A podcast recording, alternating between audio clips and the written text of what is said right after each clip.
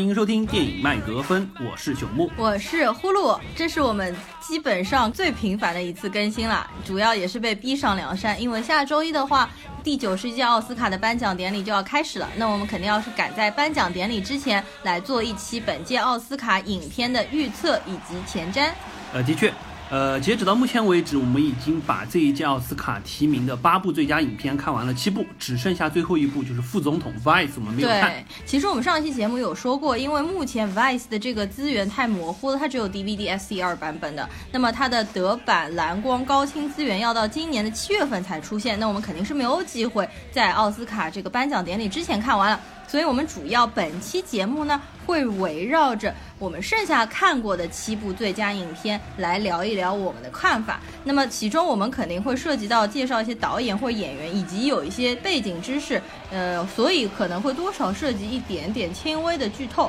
如果有介意的朋友，可以等奥斯卡这些影片全部补完了之后再来听我们这期节目。呃，当然还好在这几部影片，我觉得怎么说，第一就是非常的吃历史设定，因为很多部都是有非常强烈的。历史背景的，所以我们肯定不可避免的会展开聊一下当时的历史背景，帮助大家看之前对这个历史情况有一个更多的了解。嗯嗯。同时呢，这些影片本身对于剧透这方面实际上影响不是很大。嗯。可能就即使是你知道了这个故事大概的走向，并不影响去去观赏这部电影的优秀地方。对对对，但是如果有介意的话，你们可以自己考虑一下。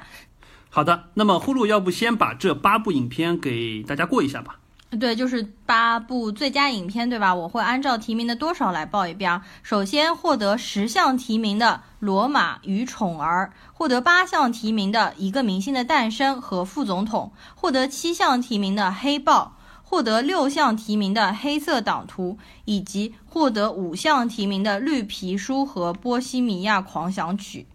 除此之外呢，我们还看了一部虽然没有被提最佳影片，但是有四项奥斯卡提名的达米恩·查泽雷的《登月第一人》。好的，那么接下来呢，我们就进入正片环节，主要分成两个部分。第一个部分把我们看过的这些影片快速的过一遍，我们可能会聊一下当时就是这个这个这个电影大的历史背景，对，然后我们看完了之后的一些感受，包括也有影片的一些信息和奥斯卡的提名信息。嗯，第二部分我们就会来呃对这次奥斯卡做一个预测。然后可能主要就是几个大的奖项，比如说最佳影片、最佳导演、最佳的男女主和最佳的男女配。对，主要是这几个大的环节来进行一下预测。那么我们就先开始聊吧。我们先开始聊一下本届奥斯卡最佳影片的大热门《绿皮书》The Green Book。对，也是我们这一系列看的补的第一部影片。对的，那么他本次被奥斯卡是提了五个提名，分别是最佳影片、最佳男主、最佳男配、最佳原创剧本以及最佳剪辑，分量还是蛮重的。对，然后你会发现男主、男配又被都提了，但实际上我们会感觉这部片子。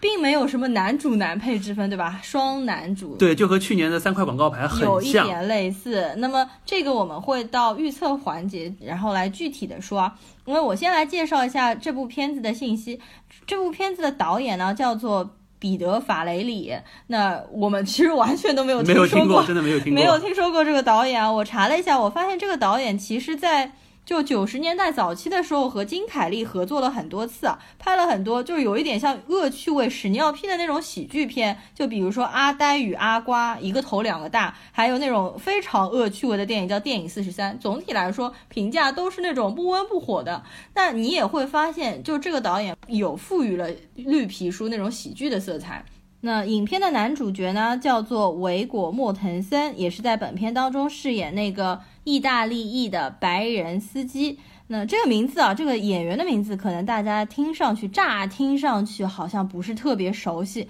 但实际上呢，他其实就是《魔戒》当中的 Aragon 阿拉贡。呃，当时我知道这个信息的时候，我都惊呆了。说实话，看完整部片子，我都没有意识到他其实就是阿拉贡的一个演员。对，因为我在看绿皮书之前，我也没有看物料，我其实也不知道男女主分别是谁，其实没有女主啊，就是双男主是谁，我其实本身是没有去调查的。我就在看到一半的时候，我就觉得这个人实在是太眼熟了，然后我就停下来去搜了一下资料，然后发现他是 Aragon，我的下巴都掉下来了。我真的没有想到维果他也是增肥了如此之多。但实际上面，在这部影片，就是说拍摄完毕之后，他马上就已经减肥减肥下来，因为他后来出现的各种采访，已经是又瘦回了原来的那个很帅的那个样子嘛。呃，不过确实就是说，回过头来我们又看了一下影片当中，就是说一些信息，感觉尤其是有一些镜头，感觉某一些侧面还是能看出是阿拉贡的。而且就 Eric 本来一直被人家说是属于越脏越帅，就把他弄干净了之后，他不怎么帅的那种类型嘛。实际上他最近两年活动还是比较大的，因为可能大部分人在在看完他《魔戒》之后，并没有看过他其他的作品嘛。那实际上呢，他在二零一七年就是第八十九届的奥斯卡上面有被提了最佳男主的一个提名，就是《神奇队长》。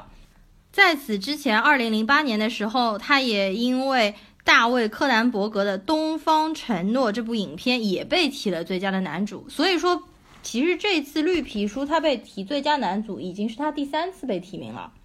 那么完了之后呢，我们再说一下这部影片当中的双男主之二，也就是这次被提的最佳男配的。马赫沙拉阿里，啊，对他这个名字听得很像玛莎拉蒂阿里。我每次都他的名字都说不清楚，但是马赫沙拉阿里近两年其实真的特别火，因为作为黑人演员当中，应该是比较被我们国人所熟知的。呃，我他这张脸我最早看是在《纸牌屋》里，他实际上演了，基本上从头演到尾，好几季都有。啊，那我看了他是因为最初是因为《Lie to Me》，就是呃别对我撒谎那部，也是在美剧当中出演一些角色。完了之后，他在本部片子当中其实就是饰演了那个音乐家、文化人，就是当山里博士啊，对对对。那么他之前就是，其实就是在前年，也就是和呃维果同一年，二零一七年第八十九届奥斯卡上面，因为《月光男孩》就取得了最佳男配。这个奖项，当然了，当时他被他得了那个最佳男配那个角色，我我其实觉得他演的那个角色在《月光男孩》当中，那个角色其实并不是特别出彩，也是属于一个比较中规中矩的角色。那你要相比这次绿皮书当中，他的戏份也增加，然后内容其实也非常出彩，而且演技我觉得也是有进步的。没错，因为那部片子实际上感觉比较容易演，以他这样一个角色。但是这部片子当中这么一个黑人音乐家的身份，在这么一个时代背景之下，想要表现出的一些状况，嗯，尤其是南下巡游过程中的很多事情，感觉就是这个人物在表现力上给了他更多的空间。所以说这次，呃，反正我觉得他这个提名很有可能能真的拿奖。那我们到第二部分里面说到提名的时候，预测我们再来详细的来聊一下。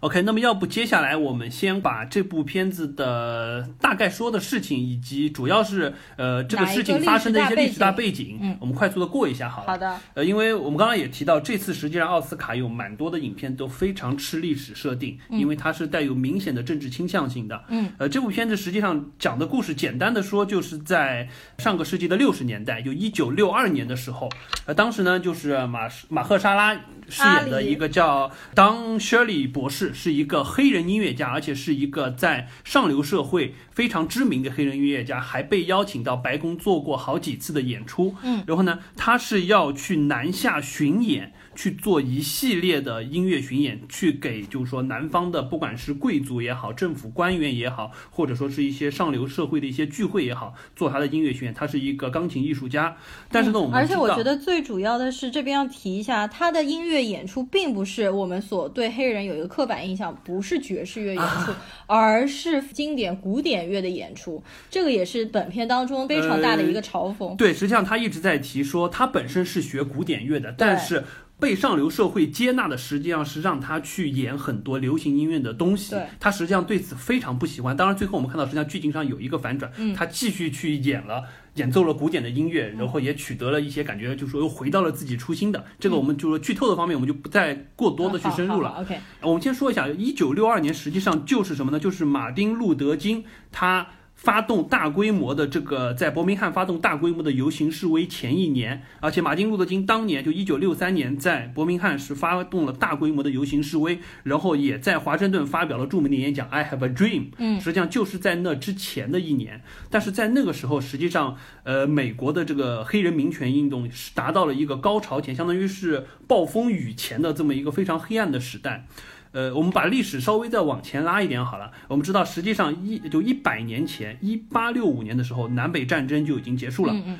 然后呢，就说当时呃，林肯带领的北方已经打打赢了南方，然后就是说废除了奴隶制，嗯但是实际上整个就是说黑人的权利还是依然的非常非常的弱，或者说非常非常的受到歧视。嗯当时我们虽然说。呃，就是权利上是平等了，但是实际上美国当时出现了一个什么现象呢？叫做隔离但平等，就是 separate but equal。我们承认你在法律上权利和我们平等，但实际上我们要求白人和黑人是隔离开的。隔离到了什么程度？不管是学校、餐厅、公共交通，甚至到浴浴室、厕所，甚至连洗手池都是分开的，非常非常的夸张。在这部片子当中，我们可以看到，就是马赫沙拉阿里饰演的这个当 Shirley 博士在南方，虽然他频繁的在上流社会的这个聚会上去演出高雅的钢琴音乐，但是一旦下了台之后，他就会受到非常多的针对黑人的歧视。比如说，你用餐不能在同一个地方用餐，上厕所不能在同一个地方上厕所，有非常非常多的细节可以看得到。对，就比如说用厕所的这一段，我们在前两年的奥斯卡提名的影片《隐藏人物》还有《相助》当中，都很明显的凸显了这个情节，就是说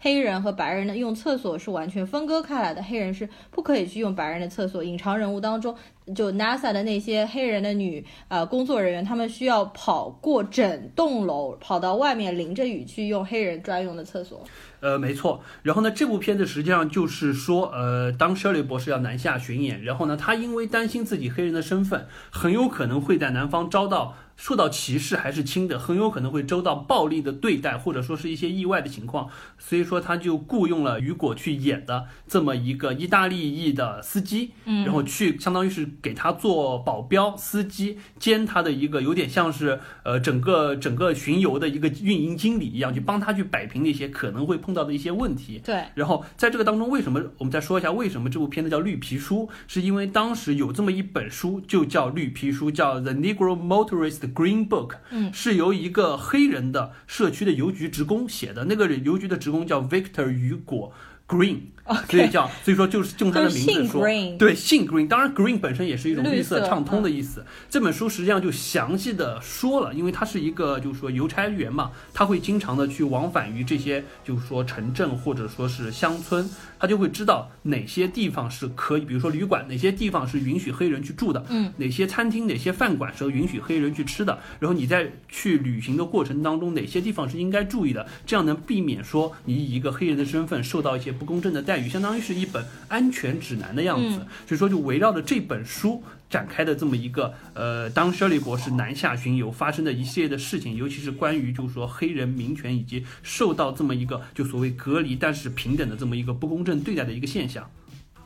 我觉得《绿皮书》是属于观影体验非常好的一部电影，而且这部电影其实三月份之后应该会引进国内，在国内要做公映的。那个时候呢，其实我们有机会应该还会去大荧幕重新看一下，因为整部片子啊，它其实看起来完全都不吃力，因为它当中充斥了很多诙谐幽默或者是动人浪漫的场景。但是呢，它又不乏其实还有比较深刻的内涵，以及交代了当时的一个社会的大背景。对，因为这部片子就整体看起来观影的流畅感很好。对然后呢，就是说两个人身份之间的对立，就是完全相反的一种状态。黑人时际上是高高在上。就是典雅而优雅的这个状态，但是，呃，这个白人实际上是一个意大利佬嘛，就是属于那种混不吝的那种状态。而两个人之间又相互就你会教我一些东西，我会教你一些东西，相互从对方身上有所学习、有所成长，还是蛮有意思的。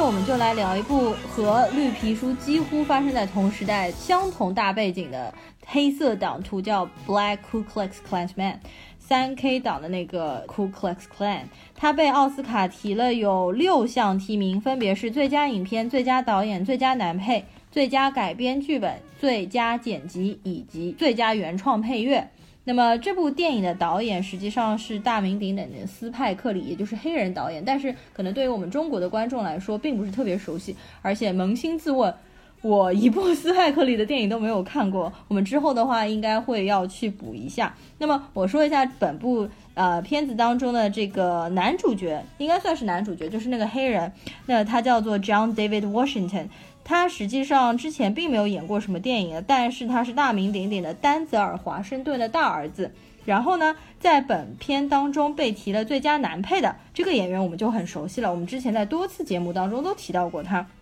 就是被称为老司机的 Adam Driver。嗯，对吧？然后 Adam Driver 当然就是最让大家所熟悉的，就是《星战》当中他饰演了 Carol Run 的角色。没错而且我发现，从第一次在《星战》当中他摘下头套，我们都惊叹于他的长相非常奇葩，一直到现在，我真的看他，真的觉得他人还蛮帅的对，就是越看越帅，越看越有魅力这样的一个演员。而且他不但演商业大片，他还演了很多文艺片，比如说《沉默》、帕特森以及《醉乡民谣》，就是属于那种文体两开花，你知道呃，是的确，单看《星战》当中，感觉他就是一个怎么摘下头套来，感觉像长歪了的黑武士。啊但是就是说，看了这部片子，因为他的表现力是成分还蛮多的，尤其是要演一个卧底嘛，所以说实际上有蛮多的这种，就是说怎么样去掩饰自己，怎么样去呃心路成长，去变化自己的对于自己身份的一个看待，还蛮有意思的。我觉得他这次里面的演的这个角色是我特别喜欢的一个角色，感觉有点被他圈粉了。对对，就就是这样，就每次看每每次都觉得他越来越有魅力。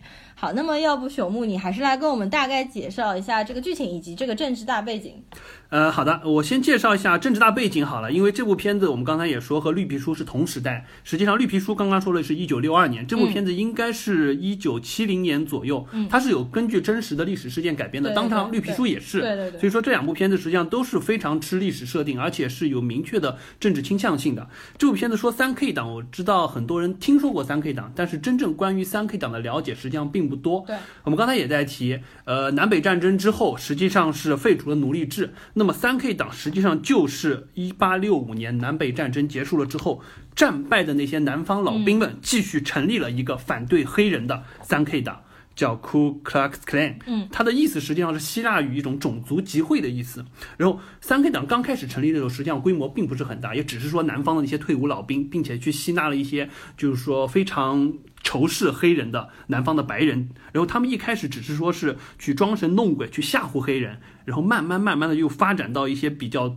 强力的暴力的活动。因为我们其实知道三 K 党的主要的形象就是他们会在头上套上那个尖尖的白帽子，对，然后挖两个挖两个洞，对所以对对。它会有一种非常诡异给人的感觉。是的，没错。然后三 K 党实际上当时我们说一八六五年成立的，实际上到就说呃就一八七零年之后，当时是就是说格兰特总统上台了之后，为了拉拢南方的黑人的选票，实际上对三 K 党进行了一次非常强的打压。嗯之后三 K 党实际上有很长一段时间实际上是比较示威的，势力并不是很强，但是。直到一九一五年，就是我们所谓的一个国家的诞生这部电影，一个南方就是 Kentucky 州的一个导演叫大卫格里菲斯拍了这部电影，嗯立马就唤醒了整个美国三 K 党的一大户一大批的势力。是我们在这部片子的开头也看到，他们不断的在放这部片子，对于他们来说，看这部片子实际上就是一个朝圣之旅的感觉。格里菲斯的一个国家的诞生。当然，一个国家的诞生这部片子现在受到了非常大的争议性嘛。一方面就是它开创了整个电影系列，比如说它平行剪及、平行蒙太奇，就是格里菲斯开创的。但是与此同时，他在政治上面也是有非常大引起人争议的一个情况。那么在整这个。斯派克里，因为他本来就是一个黑人导演嘛，他在这部片子当中大力嘲讽了两部影片，一个就是一个国家的诞生，第二个就是乱世佳人，实际上没错。对，因为这部片子实际上开头就是《乱世佳人》的片段，嗯而且我们知道，就《乱世佳人》当年就是一九四零年奥斯卡的时候，这个女主角费雯丽和就说女配角当时里面的那个黑人叫海蒂呃麦克丹尼斯，实际上是同时获奖了。嗯，但是因为她的黑人身份，实际上在当时颁奖的时候，她甚至。不能和就是说这部影片它的其他的演员在同一个地方入座，他要只能坐在当时演出厅的一个非常角落的地方，这就非常不公正的一个对待。那也是奥斯卡影影史上面第一次有黑人演员被提名。是是是。然后我们再说回到，就是说三 K 党，实际上就是说一九一五年这部片子拍出来了之后，当时是首映是在亚特兰大，首映完了之后，当时就有一大批三 K 党人在首映礼外的一个石山去点燃了十字架。我们这部影片中也看到他们有、嗯就戴着头套点燃十字架去宣告三 K 党的复活。嗯而且三 K 党在一九一五年之后，实际上势力发展的非常壮大。在二十世纪早期的时候，它最多甚至发展到全美有三四百万人，是非常夸张的一个数量。有很多政府的要员实际上都是三 K 党的成员。当然，就是说这部片子除了说到三 K 党之外，实际上还有一些，就是说我们在影片一开始，除了乱世佳人的一个片段了之后，还会有一个就提到布朗法案的这么一个啊，事情。对对对，就是实一开始那个 Alex Baldwin 一段独，白对很长的一段独白，对，说到布朗法，而且非常强烈的抨击了说这个简直就是人类历史上的倒退。那布朗法案是怎么回事呢？实际上我们呃可以把布朗法案再往前追溯一点，实际上最早是在一八九六年，也就是说实际上还是在十九世纪的时候，嗯，当时有一个叫普莱西案，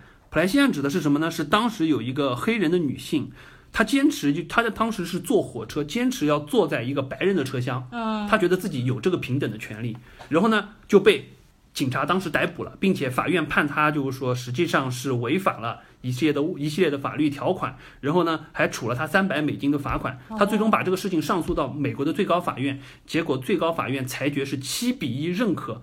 这件事情不违反当时的宪法修正案。哦宪法当时修正案说，因为就是南北战争了之后，宪法出了十八、十九号修正案，说就是黑人应该平等。但是实际上，隔离但平等这个事情，我们刚才也提到了、separate but equal 这个事情实际上一直存在。但是宪法当时就说最高法认为这个事情逮捕他并且处以罚金这个事儿不违反宪法修正案。他们认为什么？就是说种族隔离这个事情实际上只是一个社会问题，而不是一个法律上的问题。也就是说，这是一个 social equality，而不是一个 legal equality 的问题。他说我们司法系统是无异于介入到这个社会现实的问题的。这个只是说是我们法律制定了，但是社会上还不能完全的按照这个法律去实施。这个当时就。简单的说，就是这一个法律的裁决，就为这个种族隔离这个事情提供了一个非常强的最高法院的法律背书。所以说，一直到之后才会有了说二十世纪之初三 K 党的崛起，一九一五年一个国家诞生的拍摄，以及后来三 K 党的扩大。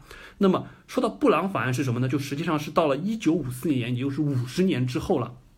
当时是一个什么情况呢？就是说有一对黑人的夫妇，叫布朗夫妇。他们当时就要求一个白人的学校必须录取自己的小孩儿，他觉得我们的我们的小孩虽然是黑人，但是有权利和你们享受同等的教育，并且你们学校进行的这个种族隔离的政策，实际上是不利于我小孩享受平等的教育权利的。这件事情实际上因为已经过了五十年之后，在对于就是说这个黑人平权运动，大家已经有了更多的认识了之后，这件事情也是最终闹到了最高法院。最高法院实际上是九比零一致支持了。布朗夫妇的要求，嗯也就是说，实际上是从法律财经的角度是彻底去支持取消整个种族隔离的设定。但实际上，我们知道，最高法院的裁决是一回事，但实际上还有很多的州、很多的地方并不能去落实执行这个事情。但是这个事情对于三 K 党来说，他们很多党员就觉得这个事情实际上是国家法律体制的一个重大的倒退，他们要严格的抨击，并且他们感觉又拿出了。一九一五年的一个国家的诞生这部影片来朝圣，说我们应该恢复这些事情。嗯，所以说整部影片实际上背景设定就是说，哎，在这么一个年代里，然后呢，三 K 党人想要继续扩张他们的势力，继续去推行他们的种族隔离政策，并且这个时候三 K 党他对于种族隔离已经不仅仅局限于说是黑人，甚至说我们他对于犹太人，嗯对于其他所有的非。就是说，就我们所谓的 WASP 的这些人，都会有一个非常强的种族仇视的状态。然后这部片子实际上说的故事呢，就是说很有意思，是一个黑人的警察，嗯，他呢要去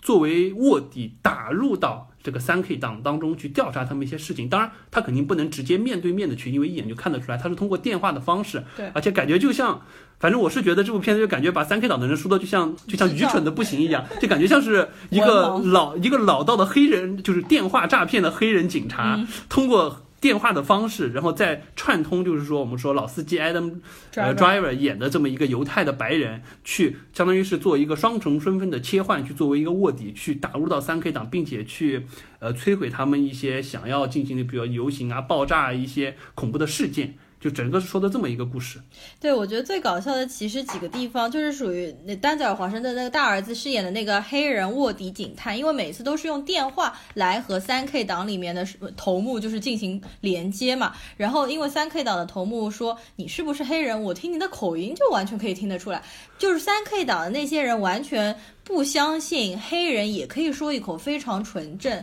非常就比如说 high class 那种标准的呃美式英文，他就觉得黑人一定是有黑人的口音，但实际上非常讽刺的是，这个黑人在里面说的英文非常非常的纯正，其实就有点像绿皮书里面的，他们是不相信黑人演奏家是可以演奏出古典音乐这样子的。对，没错，就是一个非常强的既有观念。对，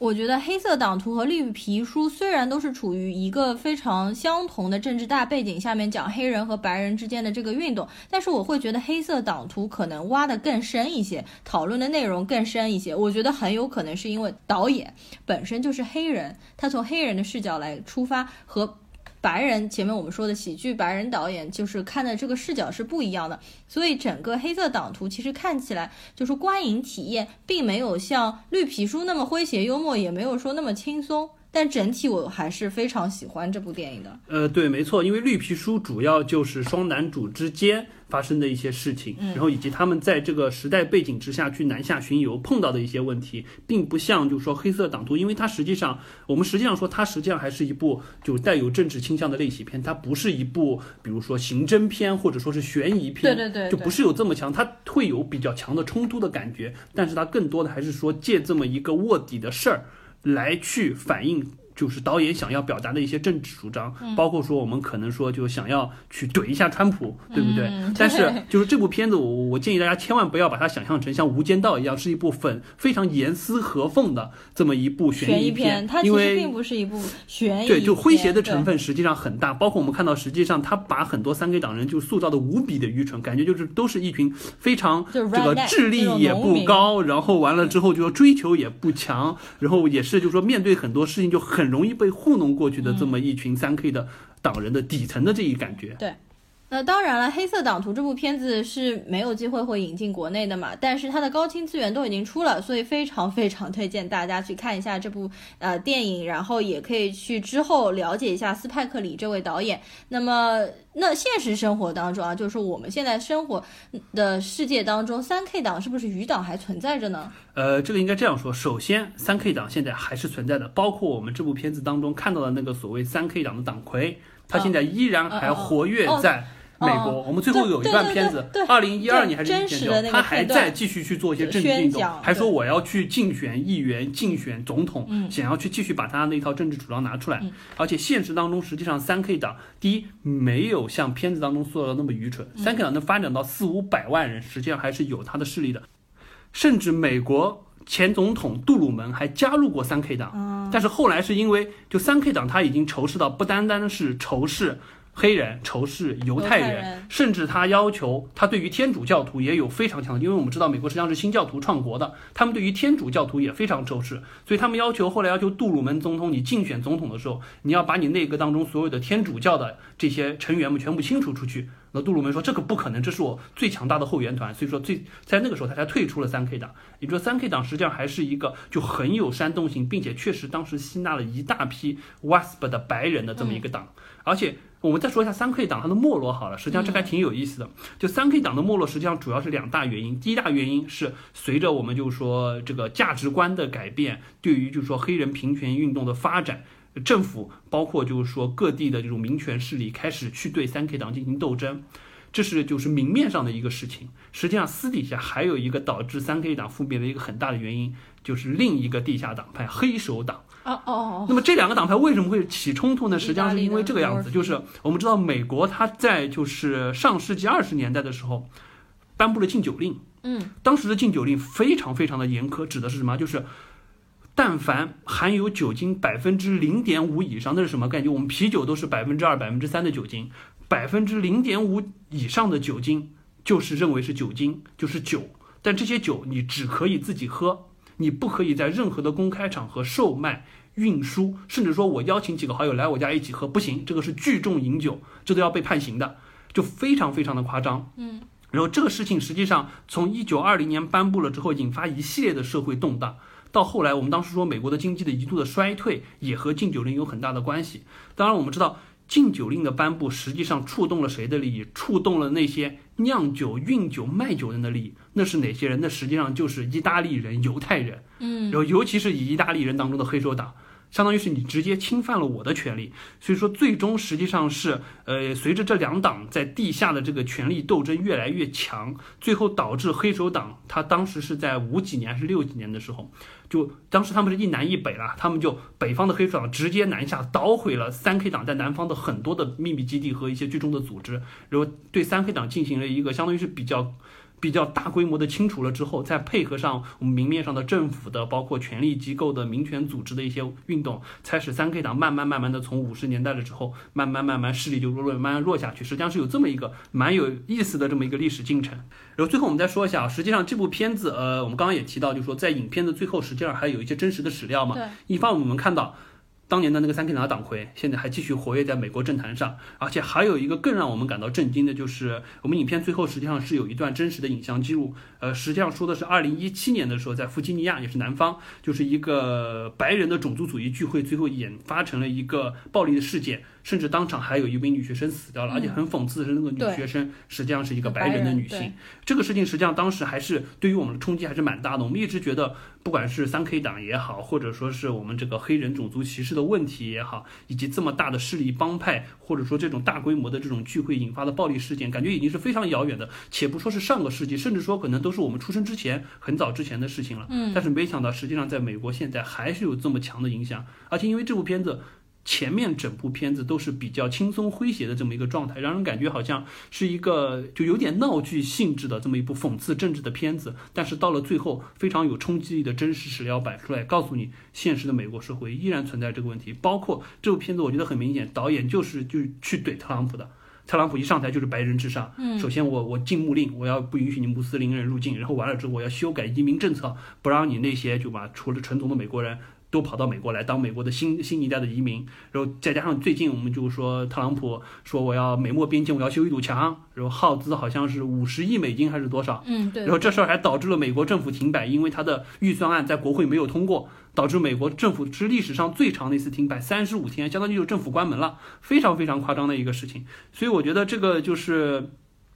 就反正挺有意思一个事情啊。呃，当然我们这边就不多讨论时政的东西了，但是我觉得这部片子还是值得推荐大家去看一下的，了解一下当年的一些历史的事件，以及现在我们还在经历的一些历史事件。对这部片子看的时候，前面就是像你说的感觉，前面还是一个基本上是一个闹剧，会让人觉得这个事情应该不是有一个真实事件改编的。但是，一直到最后史料，然后他就给你一记痛击，告诉你实际上在美国目前的政党这个环境之下，还是有很多三 K 党的余党，或者有很多白人至上主义在大行其道。哎，说到这个种族问题啊，我突然想到片头的时候，不是导演嘲讽了就是《乱世佳人》的这部片子。实际上，我们以前看的时候，从来没有意识到，在《乱世佳人》当中，就说黑人的角色定位实际上是有一些偏差，嗯或者说是带有一定的就是说既有观念的这么一个想法在里面。是的，没错。我不知道你第一次看《乱世佳人》是什么时候呃。我到大学的时候才看的，实际。哦，你到大学的时候才看，你知道，因为我家里人都很喜欢看国外的译制片嘛，所以在我非常小的时候，就等于是还没有懂事之前，就在小学的时候，我就跟我的家人一起看《乱世佳人》，而基本上隔个一两年都会再看一版。当时我那个还没有成熟的思想，已经造成了我对黑人的刻板印象，已经潜移默化的就影响我了。实际上，在《乱世佳人》里面，虽然你会感觉南方种植园组就是 Scarlett O'Hara 他们一家对黑人 Nanny 情感非常深，把他看作是一家人一样，但实际上他们阶级当中还产生了非常大的隔阂。他们会认为黑人生而为奴，那也是没有上升渠道的，只是说主人对奴隶的那种好，而不是平等的处在位置上面，朋友对朋友的那种好。呃，实际上确实，你不用说这部片子，即使我们小时候，我们会说中国实际上也有崇洋媚外的现象。嗯那我们所谓的崇洋媚外，觉得老外老外一定指的都是欧美的白人。嗯我们从来不会觉得来这个黑人兄弟，我们觉得他是他是老外这种感觉。我们之前脑海中也会有这么一个固有的观念，所以说这些东西实际上都是一代一代沉淀下来的。对，说到这个，我想起来，我之前看到过有一句话，我还觉得印象挺深刻的。他是罗素说的，他说：“人生而无知，但并不愚蠢，是教育使人愚蠢。”也就是说，我们所有的这些偏见也好、观念也好，或者现在看来非常愚蠢的这种种族方面不应该有的，就和现在所谓政治正确是相冲突的这些观念，都是在我们成长的过程中接触到不正确的教育，慢慢去养成的。如果说比如说是在原始社会里，一个黑人的小孩和一个白人的小孩他们在一起，只会觉得好像你和我肤色上有差异，并不会觉得谁优谁劣，谁高等谁低等。所有的这些东西都是在后天的教育过程当中，有些被带偏了，有些被带歪了，有些被带坏了。对，好，那么以上就是我们聊了两部有关于黑人平权运动的电影。那么接下来呢，我们来转换一下视角，来聊两部音乐电影。对，一部就是《波西米亚狂想曲》，讲的实际上是著名的皇后乐队；嗯另外一部是 Lady Gaga 演的一个明星的诞生，对，对对对实际上是一个架空的关于一个歌唱明星的成长史的片子。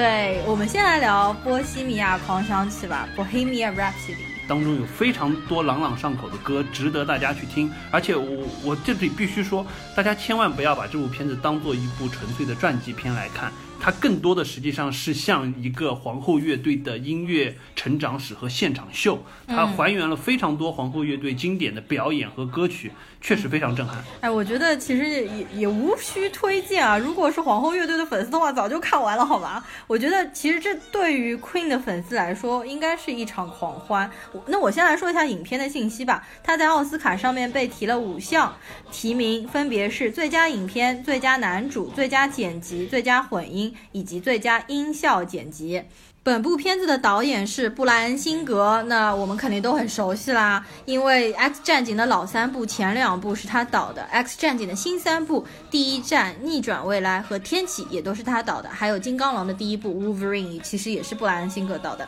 以及一部非常有名的悬疑片《非常嫌疑犯》。但是布莱恩辛格的话，最近丑闻缠身，是近两年他不停的爆出丑闻，被指控了性侵未成年少年，而且因为这个指控，最近又被挖出来，呃，他本来是被 BAFTA 提名了。就是这部片子最佳导演的提名，结果 BAFTA 说我们这个是不能容忍这个性侵指控的，然后就把他的这个奖项和提名都给撤掉了。那当然，布莱恩辛格是不可能在奥斯卡上面会露脸了，而且甚至《波西米亚狂想曲》好像我记得是到了最后的阶段换导演了。就是换成另外一个导演，我忘记谁了，然后来接替着，就是说布莱恩辛格把整部片子拍完的。然后男主这方面的话呢，是叫做拉米马雷克。那他实际上你一看长相，就是知道他不是典型的欧美白人，父母其实是埃及裔。所以他的确长得就像电影当中有说，他们一直嘲讽他是那个巴基斯坦人。对对对，这个男主角的话，我其实之前没有看过他，从来没见过。对我没有看过他片子，呃，但是我有朋友说非常喜欢他，说看过他之前比较多的文艺片嘛。那我看了一下，我唯一看过他的电影系列就是《博物馆奇妙夜》，但是我其实对他在里面演什么角色已经没有印象了。应该是一个非常不出众的角色，否则他这个长相实在是不太容易忘记。他好像在好莱坞现在还是蛮火的，就是他在那些呃小众的电影当中演的还是比较多，而且他在美剧当中演的也很多。其实我觉得他这次在里面饰演 Freddie Mercury 的这个角色，总体来说演的还不错。呃，但是因为基于我和朽木两个人都不是不是 Queen 的，不是 Queen 的粉丝，说我们其实并不了解 Queen。对，实际上 Queen 的歌我们很多地方听过，但是除了最熟悉的那三五首之外，其他的可能都没有联系意识到这是啊，这实际上是皇后乐队的歌。其实我最开始听到 Queen 的音乐的话，都是从各种各样的电影和影视剧作当中知道。我基本上主要平时听的都是一些电影的原声带、电影的 original soundtrack 或者电影的那个配乐听的比较多，所以我知道 Queen 其实最开始就是《僵尸肖恩》里面知道的。完了之后呢，又有《Moulin Rouge》红磨坊里面，它当中有《The Show Must Go On》也是 Queen 的音乐，我还是到后来才知道的。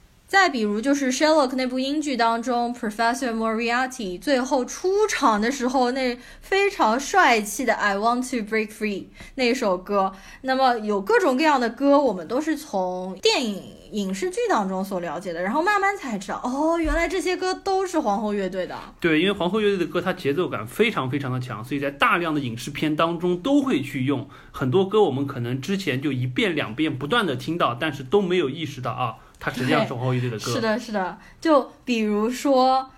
We Are the Champions。啊、这个就已经不单单是影视剧了，啊我觉得这是所有的体育场合太多太多了。你就光全世界的球迷都一定听过这首歌，嗯这个受众群体就不得了。还有比如说 We Will Rock You。对，而且我觉得这部片子还蛮有意思的，就是它详细的告诉了我们，就是这个咚咚大，咚咚大，就可以说是可能世界上唯一一首听三秒钟前奏你就知道是哪一首歌的、这么一首前奏的曲子，它是怎么创造出来的？嗯对的就是因为他们希望说我在现场和观众互动的时候，能有一个非常明朗的节奏，能让观众打着拍子和我们一起有这么一个互动。嗯包括说我们说到《We Are the Champion》这一首，实际上这部电影最后也是落在了就是一九八五年，就是 Live Aid 这场全球公演的这么一个演唱会上，他们把这场歌唱出来了，而且这场歌现场确实非常非常的感动，而且因为这场现场就是说他们也是请了，应该是请了有大量的群演，然后再通过电脑特效去还原了一个当时实际现场的这么一个效果。我想绝大多数就是说影迷。或者说是歌迷并没有亲历那个现场，或者甚至说连现场的一些资料都看的不是很多。我觉得在这部片子中可以非常好的去补一下当时的盛况。哎，不过说到这个问题呢，我后来其实有去看了一些皇后乐队的真实史料，以及就是纪录片，包括他们的当场的演唱会。其实你会发现，就是呃，这次这位男主角拉米马雷克，实际上和原本的 Freddie Mercury 本人其实差还是蛮有差距。点差别的就 Freddie Mercury 其实在演奏的时候非常感觉力量型的，然后肌肉也比较发达，而铿锵有力。对他的身材也要比他高对，而且整体感觉不像他这部片子里演的，就是妖气那么强。对对对，他就是这个拉米瓦雷克有一股邪魅的感对，觉，就他从一出场的时候，就还没有说是从转变到一个 gay 的状态的时候，啊就一直是一种邪魅的笑容有有有一对于就是说他的对对。对所以呢，他其实和原本的 Freddie Mercury 其实形象上面还是有一些差别的，包括演唱会上的动作啊什么的。但因为我们两个作为对皇后乐队都不是特别了解的，说是一部非常好的就是入门 电影。对对对，而且看完了之后确实也挺被圈粉的这种感觉，嗯而且我主要是发现了好多好多好听的音乐。对，没错，包括像这首就是说曲子的呃这首片子的名字就是《波西米亚狂想曲》这一首《嗯 Bohemian Rhapsody》，嗯实际上之前我是没有听过的啊，我也没有听过。对于皇后的乐迷来说，这个实际上是他们圣经对圣经一般的非常好听的一首歌，嗯但之前从来没听过。嗯但是听完了之后，确实发现这首歌有因为杂糅了很多音乐的元素在里面，是非常耐听。一首歌，我有一天大概是在工作的时候，我就把这首歌循环了一整个上午，就在听这首歌，嗯它就慢慢的就就像是一种背景音乐融入进去，但是又时不时的会有一些神奇的元素冲到你的耳朵里，让你感觉到你还在听这首歌。对，而且最有趣的是，在拍这部电影的时候，他会告诉你他们是怎么样来拍《Bohemian Rhapsody》这首歌录制，比如说 Galileo，就是他们当时唱高音的那一段，就比较有趣的嘛。看完这整部电影，我又发觉了 Killer Queen 超好听，Killer Queen。然后我前段时间就天天在循环听 Killer Queen，还有就是 Don't Stop Me Now 和 Another One Bites the Dust。Another One Bites the Dust 就我本来就听过，但我一直不知道是 Queen 的歌嘛。这两天我们两个都分别一直在循环 Queen 的音乐，所以这部电影的话，不但说对呃皇后乐队的粉丝来说可能是一份馈赠，对于不了解皇后乐队的人也是一个非常好的渠道，就是被他们圈粉嘛。呃，所以这种就是说，我们在这一期节目的当中也会不断的去穿插一些我们很喜欢的皇后乐队的歌曲。对对对，我打算就是我们这次节目从头到尾全部都插 Queen 的音乐。在这部电影当中，其实有一个比较大的和实事实呃相不符的改动，就是什么呢？因为在他们一九八五年去参加那个 Live Aid 之前，那个 Freddie Mercury 就和他的三个队友说：“我得了艾滋。”完了之后，他们就有一种那种大义凛然的感觉呃去上 Live Aid。但实际上，现实生活中并不是这样的，是一九八五年先 Live Aid，完了，一九八七年之后，他才被查出他是患了那个艾滋病确诊。那电影为什么要做这样的改编呢？据说是因为电影拍到一九八五年之后就没有打算再继续往后拍了，因为觉得他之后就开始患病了，然后整个人生就开始走下坡路了。然后 Freddie Mercury 是不想让世人知道他这么有一个悲凉的一个晚年。对他其实当然也只活了四十多岁嘛，所以说电影就截取了他比较辉煌的1985年之对，前的这就以最段人生。辉煌的这一个 Live Aid 的演唱会作为结的谢幕束，，对对对，好，那么这这部片子啊，就是说有一点点对于我来说比较有趣的地方，就是我非常喜欢的一个英国男演员叫 Tim Ross，Tim Ross 的儿子 Jack Ross 在这部片子的开头也有出演，而且我为了找 Jack Ross 还特地倒回去看了，就是在影片最开始的部分，实际上就是 Freddie Mercury 去找一个校园的音乐呃乐队 Smile Smile 的主唱就是 Jack Ross，但我估计大家都没有注意对，因为基本上就是两三个镜头，然后过去就结束了。就是三三四分钟的样子，对。但是好像他因为本身自己也是搞音乐的，所他自以说己是搞音乐，片子当中可能是真唱，吧？对他那个应该是他自己真唱，没有错。呃，好的，我们聊完了这部赏心悦目的视听盛宴，就是《波西米亚狂想曲》。接下来我们再来聊另一部片子，就是一个明星的诞生。A Star Is Born 这部片子目前来说口碑是极度两极分化的，就是有人是无星，有人是一星。那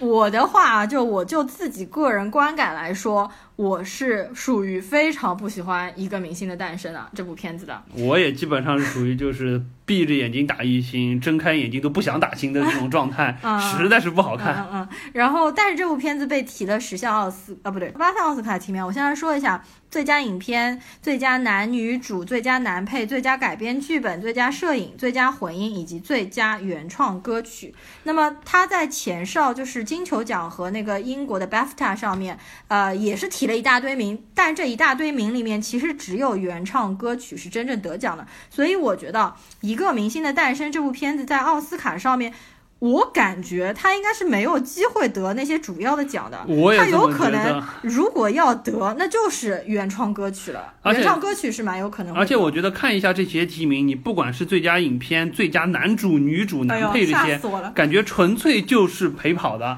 啊，当然我觉我相信这部片子它的公关力量很强了，它一定能把它挤到它的是提名当中去，包括 Lady Gaga 的影响力，对肯定也会有这么多人把它往上抬。但是我觉得真正就是说配得上它的，就是说有可能去去拿奖的，可能也真的只有混音啊或者原创歌曲这种。嗯就是而且这部片子明显可以看得到，说实话，作为一部电影，它的表演的成分实际上不太强，但是反倒是 Lady Gaga 作为一个歌手对吧歌手，呃，给他展现的地方非常的多。对，就他的唱功是真的令人非常的印象深刻嘛。但是整个片子你会感觉他好像唱段太多了，就感觉从头到尾像是一些片段串起来的大型 MV，对不对？对，就是给人感，咦，超长 MV 吗？而且因为我本人就我前面也说了，我是不听歌的人嘛，Lady Gaga 的歌我也就听过那么出名的几首，我对 Lady Gaga 本人也没有什么感觉嘛。那我相信 Lady Gaga 的这个粉丝一定巨爱这部片子，因为从头到尾全是 Lady Gaga 的大脸特写，全是特写镜头。